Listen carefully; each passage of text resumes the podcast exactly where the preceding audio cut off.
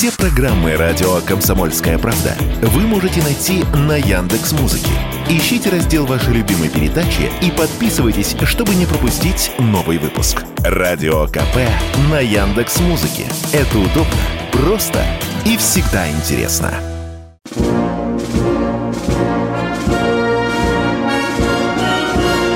Военное ревю полковника Виктора Баранца. Здравия желаю. Мы начинаем очередной выпуск военного ревю на радио «Комсомольская правда». И с вами ближайшие 45 минут будут два полковника. Один из них Виктор Баранец. Другой из них Михаил Тимошенко. Здравствуйте, товарищи! Страна, слушай! Громадяне, слухайте сводки Софинформбюро. Дивись, Микола, поехали, Виктор Николаевич. Ну, прежде всего, мы хотим поздравить с профессиональным праздником всех военных автомобилистов. У них сегодня вот этот праздник. Я парочку цифрам назову. По данным Министерства обороны, сегодня в вооруженных силах 410 тысяч автомобилей. А вот что касается бригады, а это тоже интересная статистика, там 20% личного состава выпадает как раз на специальность автомобилист. Ну, а сейчас мы начинаем с повестки дня. Поехали. Итак, говорят, что снарядов не хватает у нас. Я по первости аж растерялся, когда такое услышал. Советский Союз подарил нам 21 миллион снарядов крупного калибра. Мы унаследовали их от него. Да тут стреляй не хочу. Хоть круглые сутки. Прям как вот э, говорил маршал Жуков голосом Дмитрия Ульянова, при 300, снаряд, при 300 стволах на километр фронта, а противники не докладывают. Ну, тут вот что оказалось. Мы их утилизировали старательно, изо всех сил. Осталась хорошо, если седьмая часть к началу специальной военной операции. Но опять же, нормально все. Должно хватать. Промышленные же производят, производят – Вон Сипсельмаш. Один, 70% снарядов покрывал в Советском Союзе. 70%. Да это же сумасшедшая цифра. А это опять не задача. Оказывается, Сипсельмаш надоел всем. И решили они его продать. Километр квадратной территории между улицами большая и станционная – 184 здания, уникальное оборудование. Попытались продать, ну, чуть меньше, чем за 2 миллиарда рублей. Ни хрена никто не хотел покупать, не нашлось. Цену снизили до 500 миллионов. Нашлось. Нашлось. Фирмочка московская за 500 миллионов купила. А фермешка, вообще говоря, предназначена была по всем документам для строительства жилых и нежилых зданий. Правда, перед торгами у нее откуда-то появилась э, в суматошном порядке лицензия на разработку и производство вооружений и боеприпасов. И допуск к гостайне, черт возьми. Хотя по одной фамилии хозяина, ну, как-то странно это, поскольку он какой-то Кен – Генпу. О. Национальность непонятна. Но, как я помню, э, из своих лет службы с таким именем пытаться получить допуск к гостайне, ну, никак. Хоть ты в седьмом поколении идешь от Ильи Муромца. Не суть. При этом фермешка перебила заявку курган прибора, который на сегодняшний день производит боеприпасы. И, пожалуй, у нас это крупнейшее производство осталось. Но не сбылось. Перебило и все тут. Правда, отягощение было при продаже. Покупатель обязывался сохранить производственный комплекс готовности выполнять мобилизационные задания, то есть гособоронзаказ. Я знаю, что вообще промышленники не очень любят, когда у них есть мобилизационные мощности, потому что налоги плати, а задействовать ее под производство чего угодно, типа сеялок, веялок, а сепсельмаш, вообще говоря, э, в советское время производил еще и сельскохозяйственную технику, ну, как-то обременительно. Ну, вроде ничего. И тут, оказывается, через год обеспокоились ветераны завода, написали письмо в Минпромторг – Оказалось, что уже 20% активов производственных, которые направлены именно на производство боеприпасной а, всей вот этой вот комплектующей серии, уже проданы, не знам куда, вывезены, раскурочены, исчезли. Но, тем не менее, Минпромторг ответил в рабочем порядке ветеранам, что, мол, ваше письмо передано в ФСБ. На этом все и утихло – Сегодня у нас какой год? 2023. Вот как-то странным образом совпадают цифры почти. 70% мощностей и количества произведенных боеприпасов в Союзе выпускал Сипсельмаш, 70% Казанский пороховой а, выпускал монопольно комплектации к артиллерийским выстрелам, а больше 80% вообще пороховой продукции. И как-то все в одно время. Какие-то мысли нехорошие в голове э, рождаются. Кто у нас там обычно играл-то Иосиф Виссарионович в фильмах? Геловани? И вот если бы Геловани, выбивая трубку о пепельницу, сказал бы «Лаврентий», а ты не думаешь, что фамилии и имена тех, кто это затеял, должен знать президент Российской Федерации? Твои люди что, спят, что ли? Вот, пожалуй, и все, что можно сказать. Вот каким образом это получается? Что снарядов, может быть, не хватает в действительности? Или это все разговоры? Не, я понимаю, что все расчеты делаются на основе тех нормативов и справочников, которые есть в войсках. Но народ-то не на пустом месте начинает голосить обычно. Ну, а теперь вести с полей. Купенское направление. Три дырга противника уничтожено. 185 двухсотых у них. Все на том же направлении Масютовка и южнее. Прыжки и ужимки противника у Клещеевки, бои, артиллерийские дуэли. Авдеевка и Маринка. Бои продолжаются. За Авдеевку в основном Маринку мы практически взяли и зачислили. Ну, какие-то суматошные попытки вклинения на флангах у Бахмута кончились ничем. А вот то, что группировки противника отмечены усиливающиеся на направлениях Орехово, Пологи, Гуляй-Поле, на запорожском, так сказать, участке фронта, это есть. Или Зеля всерьез думает, что земля должна подсохнуть и будут наступать? Или это опять вот такая имитация, потом будет взрыв в изданиях всего, что они прорвали, вышли к морю и уже купаются. Ох, хотелось бы понимать серьезно. Вот у нас-то там линия обороны опять э, из этих э, белых пирамидок и траншеи, а люди там есть? Полковник Тимошенко доклад закончил. Спасибо, спасибо. Ну что, дорогие друзья, до перерыва у нас остается немного времени. Сейчас нам оператор... Давай, Александр Ярославль, задавайте вопросы, если не успеем, ответим после перерыва. Пожалуйста, Александр. Как и чем мы сбиваем ракеты ХАРМ противореволюционно? Они ж маленькие и быстро летят. Хорошо, насчет быстро главное, хорошо. Сбиваем, как правило, буком или тором. Буком или тором? Ну, что-то маловероятно. Ну, если вам не нравится, выберите что-нибудь другое. Есть какие-нибудь предложения?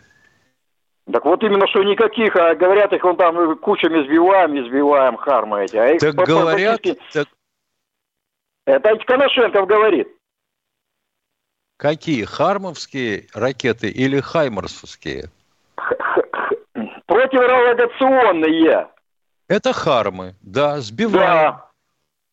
Сбиваем. Ну и как? Они атакуют да наши сби... позиции ПВО, мы их сбиваем. Ну, что-то странно. Так тогда легче самолет сбить, который его запускает. А что-то ракеты мы надо... сбиваем, а самолет это да самолет, Вот ты елки-палки. А до самолета надо дотянуться. На какое расстояние э, стреляет Харм? Да где-то километров 40 всего. Ага. она бьет, про... а она а бьет по радиационной а станции, мы ее не видим вообще. Когда он ее Понятно. запустит? Пустой разговор, извините. На 40 километров летает Харм, а на сколько километров атакует Бук? Вот вам и ответ. Вопросов нет, я понял. Спасибо большое. Все. Ну что, мы уходим на перерыв. Он будет недолгим, уважаемые радиослушатели. YouTube заблокировал канал радио «Комсомольская правда». Но нашу станцию не победить. Видеоверсии всех наших программ смотрите во ВКонтакте в группе «Радио Комсомольская правда». Здесь вы найдете прямые эфиры, эксклюзивные закадровые съемки и неформальное общение с нашими ведущими. Спешите видеть «Радио КП».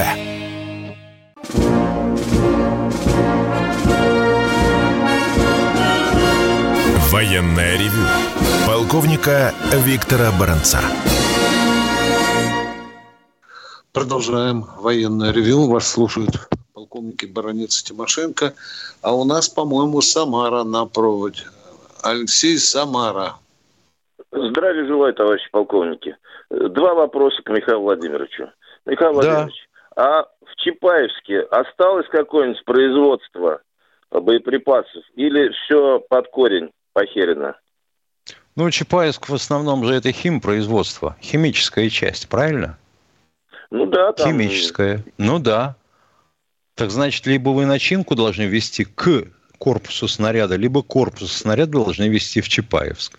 Так? Так. Так. Осталось кое-что. Кое-что осталось. Да, Второй потому вопрос. что по сути, по сути осталось mm-hmm. ну, производство курган-прибор, если снаряд берем целиком. Это курган-прибор, э, значит, ну еще два заводика есть. Ну а пороховое производство практически возрождают, модернизируют в Казани и в Тамбове. Понятно. Второй вопрос. Э, прозвучало, вернее, не прозвучало, а бегущая строка была, что на вооружение э, армии российской принята винтовка новая. Чукавина. Чукалина. Лобаева да. Чук... а, Чукавина. Чукавина. Чукалина, да. И вот то, что ее взяли на вооружение, это что означает? Поставлено туда 100 штук, 150 или 5?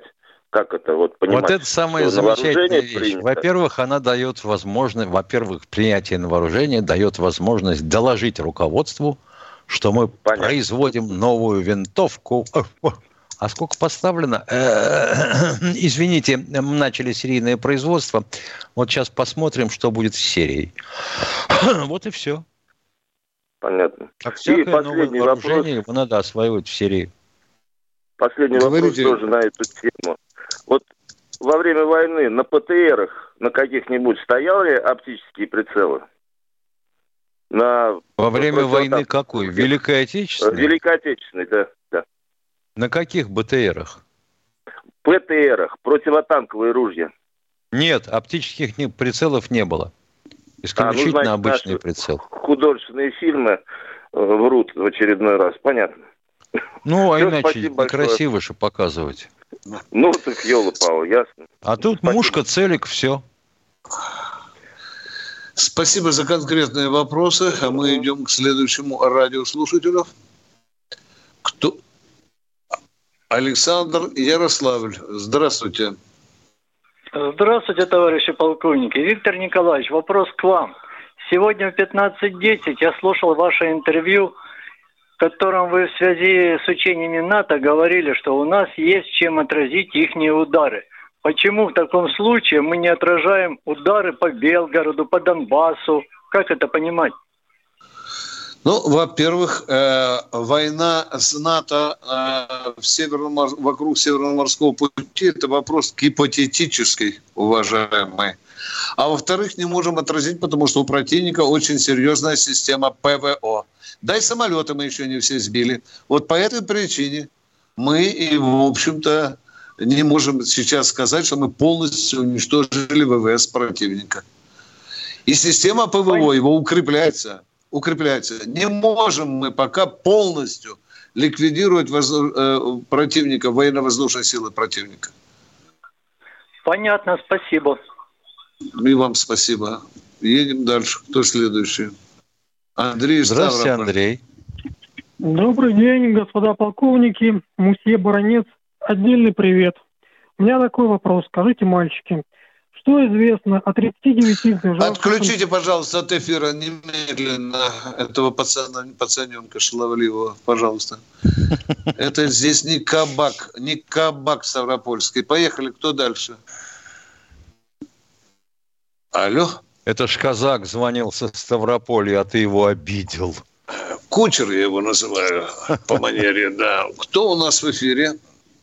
Здравствуйте, Челябинск. Челябинск. Алло, здравствуйте. Э, здравствуйте. Добрый день, товарищ. Добрый, добрый. Один добрый вопрос. день, здравствуйте. Большую работу ВСВО выполняют военно-космические силы. Это там разные виды авиации. Стоп, можно, можно вас ответить? Вы сказали большую работу. Кто выполняет? Военно-космические силы. Военно-космические силы. Ну, авиация. А, ну понятно. Да. Являются ли они участниками ВСО фактически, или они просто как бы по служебной необходимости там находятся? Ничего И, не понимаю, как это. Уважаемый, у нас вооруженные нас... силы участвуют в, в СВО. Соответственно, участвуют и ВКС. Ну, Уважаемые, вы ну, говорите военно-космические силы, что принципиально неправильно. Воздушно-космические силы, в которые входят ВВС. Все, Хорошо, они участвуют. Мы ответили, мы говорим, участвуют, участвуют. Второй вопрос. А пожалуйста. А являются ли они э, э, получателями тех льгот, которые вот остальные участники СВО получают социальные выплаты? А что, летчик тещи на самогон летает или все-таки смертельную работу в небо выполняет, уважаемый? Что он не ну, участник просто... боевых действий? Все, мы сказали, это участники боевых действий, и они получают все необходимые во, всяком случае, государство обязано выдать все Ему уже в книжку записывается боевой вылет. Все, мы ответили на ваш вопрос конкретно и четко. Идем дальше. Виктор Николаевич Тезка, Екатеринбург. Здравствуйте. Здравствуйте, товарищи полковники. Я четыре года назад вам звонил, когда Лошарик, помните, э, утонул, и четыре героя России, полковников погибло. Вот я сейчас слушаю Пучкова, такого есть комментатор. Вот он сказал, что можно на Лошарике вокруг Англии перерезать все кабели и оставить ее без связи. Насколько реально это? И восстановлен ли лошарик этот, вот, который пострадал? Нет, тогда? еще не восстановлен. То есть это в ремонте. А, хорошо. В ремонте. Да, понял. Второй вопрос. У нас, значит, в Нижнем Тагиле на трех направлениях работают э, танковые цехи. Это э, ремонтируют э, наши танки Т-72, э, усиливают броню. Т-12 арматы делают и Т-90 МС танки. Сейчас они работают без выходных дней практически. Э, без, э, значит, э, полностью все загружены цехи. Вот хватит ли у них мощностей производственных на дальше на три, на три направления сразу работать? И как у нас обстоит дело с подготовкой танкистов? Вот Свердловске в Екатеринбурге закрыли и в Челябинске танковое училище. Сколько у нас осталось танковых училищ в стране, которые готовят танкистов? Ну, Казанская назовем, конечно, на первом месте. Вы только ошиблись. Тармата не Т-12, а Т-14. Ну, хорошо. Танкистов готовят в учебных э, дивизиях, прежде всего, в учебных бригадах. да, учебных полках на различные виды, не только Т-72, на Т-90 готовят. Но а училище как... вот у нас одно такое, уважаемые. Это Казанское. Казанское одно осталось. А как э, с Нижним Тагилом? Хватит ли сил на э, восстанавливать и танки, новые готовить? Они а вы слышали, сколько смен работает ниже Тагильцы? Он сам сказал. Они в три да. смены работают. Три, три смены. смены работают. Значит, справятся, уважаемые. Пока хватает. Пока хватает. То, Невзирая то, на быть, то, что туда... Расширять, может быть, расширять, а как вы будете расширять-то, ё-моё? Как Или вы будете расширять? Места? Строить новый завод? Ну, будем надеяться, что хватит до конца операции – чтобы фашистов всех уничтожить. Хорошо, спасибо вам большое. Спасибо, до свидания. А, Имейте в виду, надеяться. что Нижний Тагил еще и ремонтирует поврежденные танки. Андрей Здравствуйте, Андрей из Красноярска. А, добрый день, товарищи полковники. Вопрос следующий. Ситуация в Белгородской области и в Курской на границе меняется каким-то образом сейчас или нет? Теоретически да. Пока там еще разбираются, чем и как будут усиливать. Там оказалось э, полуграммно была построена система обороны. Кое-где даже мин не набросали. А вот теперь мы репу чешем. Все. Да, э, новая идея возникла в Государственной Думе создать единый центр управления обороной и защитой прифронтовых областей тех, которые граничат с Украиной. Единый центр на все эти области Катапов. или в каждой области Нет, свой? Не-не, единый центр на все три области. Понятно. Это вопрос дискуссионный. Пока мы не знаем, решен ли он окончательно. Но вот такие подвижки есть. Минута у нас. Давайте примем человека. Все-таки море а, времени. Второй вопрос можно? Уже... Давайте. А, ситуация в Сербии с Косово э, сейчас развивается очень тяжело. Ой, очень э, плохая, до чего, да. До чего там может дойти? До взрыва в центре Европы, цитирую. уже, уже же было такое там. И разгребать там не разгребать. Там очень серьезная ситуация. Я боюсь, как бы не повторилось ситуация в середине 90-х годов. Да, и очень похоже, что ее спрогнозировали и спровоцировали. И американцы там уже как волки ходят, как лисы вокруг курятника, как, как волки возле коровника. А у нас, уважаемые, наступает время перерыва. Он будет длиться 4, ну, 5 минут. Потерпите. Александр Коц. Один из лучших военных корреспондентов не только в России, но и во всем мире. Он работал репортером во многих горячих точках. Чечня, Южная Осетия, Косово, Афганистан, Ливия, Сирия, Египет, Ирак, Украина. Каждый четверг в 7 часов вечера по московскому времени слушай на радио «Комсомольская правда» программу «КОЦ. Аналитика с именем».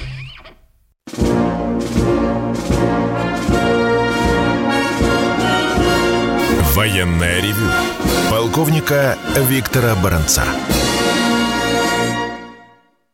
И Тимошенко, и Баранец ждут ваших новых звонков. Василий из Краснодара у нас. Здравствуйте. А, добрый вечер, товарищи полковники. Один комментарий к предыдущим задающим вопросы. Помните, как во время Великой Отечественной войны Болтун находка для шпиона? Где какие танки ремонтируются, сколько могут, сколько не могут? Ну, это один вопрос. Вот. А второй вопрос.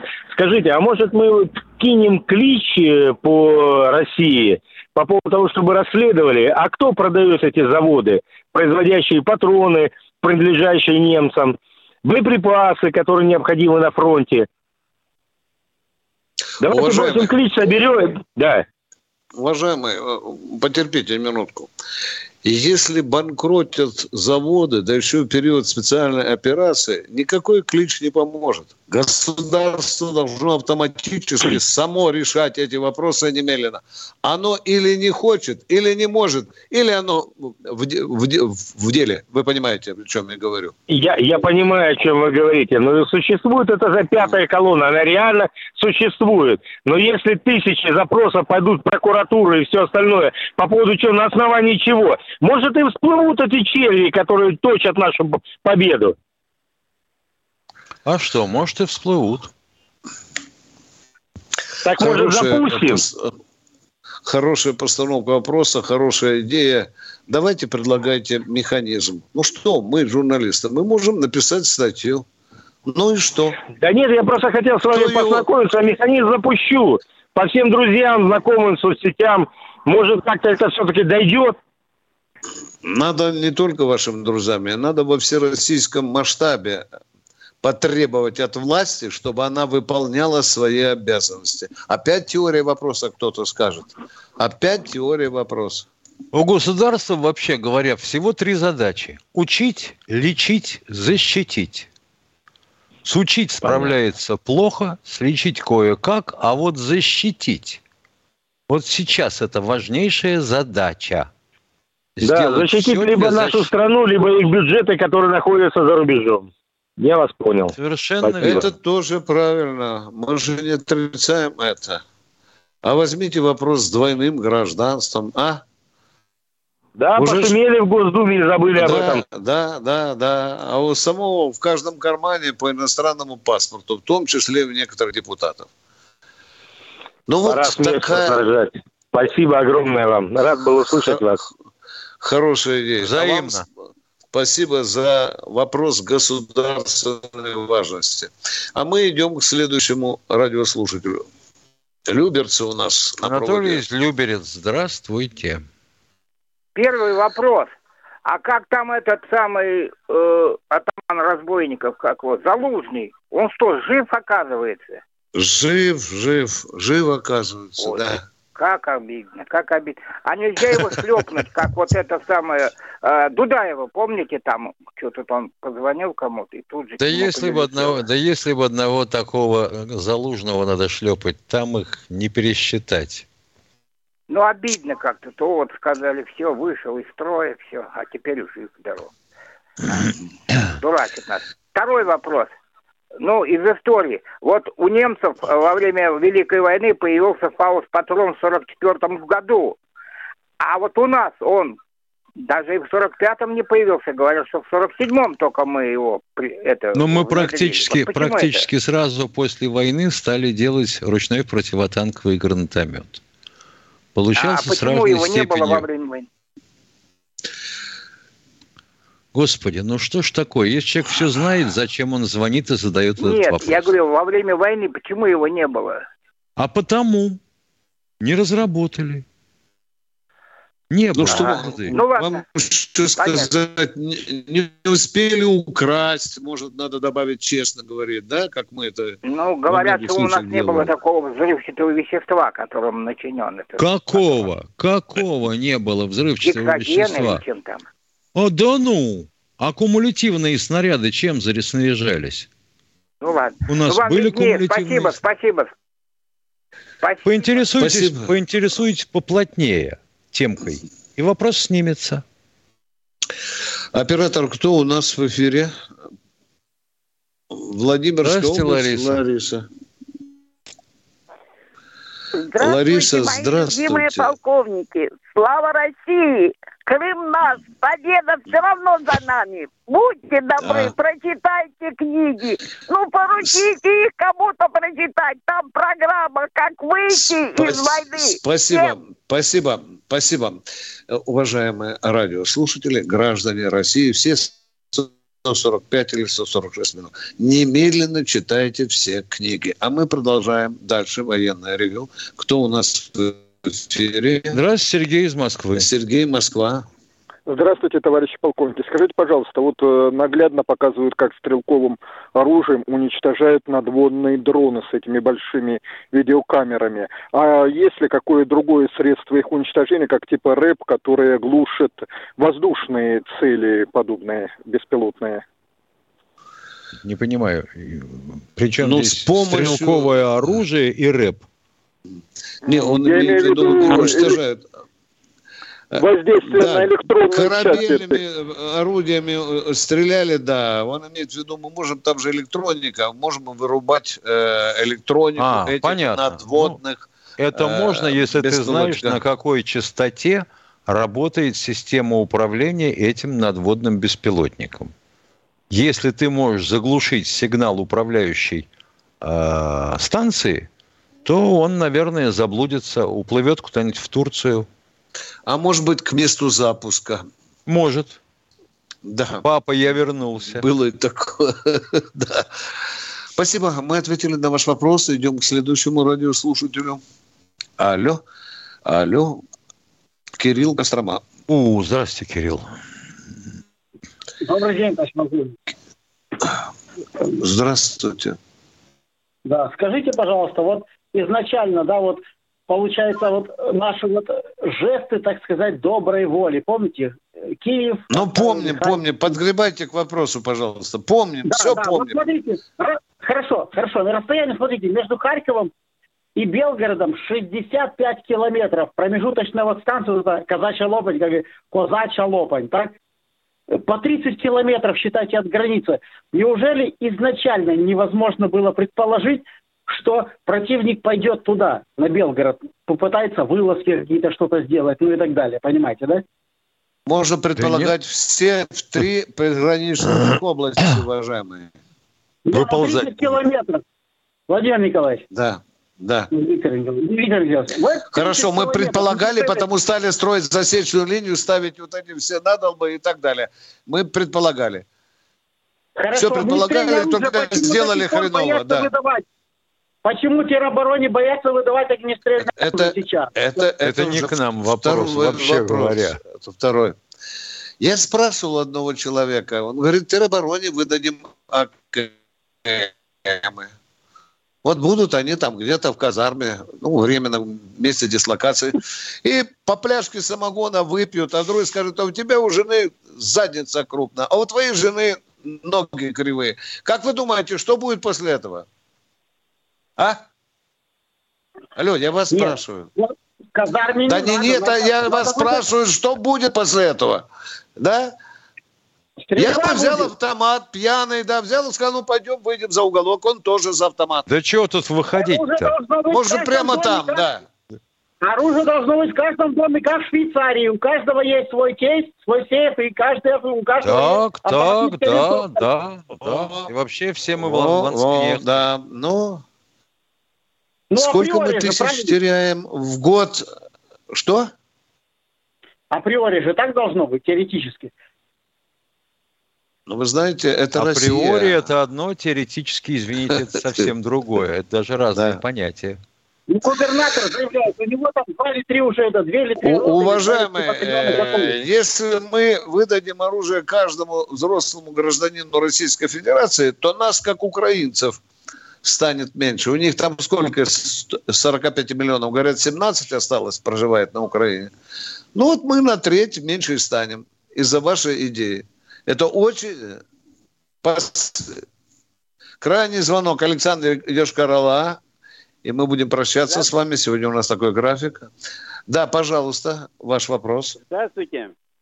Здравствуйте. Пожалуйста. Вот говорят, у нас в Марийской республике 80% заводов было военно-промышленного комплекса. Все это уничтожено. Никто не отвечает. Хочу сказать, а почему предателям Советского Союза Солженицын изучает его, значит, это на уроках школ, вот, Ельцин, ельцинские центры. Он а заводы не тогда... рушил в вашей республике, Солженицын, я вам на всякий случай скажу, раз ну, мы так перескочили. Ну, были, значит, были Медведевы, Путины, это во-первых. А сейчас эти пороховые а заводы... А кто разрушал сказали? ваши заводы? В какие годы у вас разрушались заводы главным образом? А скажите примерно годы какие? начало 2000-х. Да, Вот да, это, да. это во-первых. Но опять-таки, в конце, давайте... в конце 90-х у нас кто президентом был? То есть Ельцин, а Путин был глава правительства. Все правильно вы говорите, 99 Да. И он должен был все разрушенные заводы сам восстанавливать. Немедля. Сразу, да? Да? Теперь мы все умные. Да. Ну что, мы прощаемся. Прощаемся до завтра. До, У нас такой скоропостижный да. конец.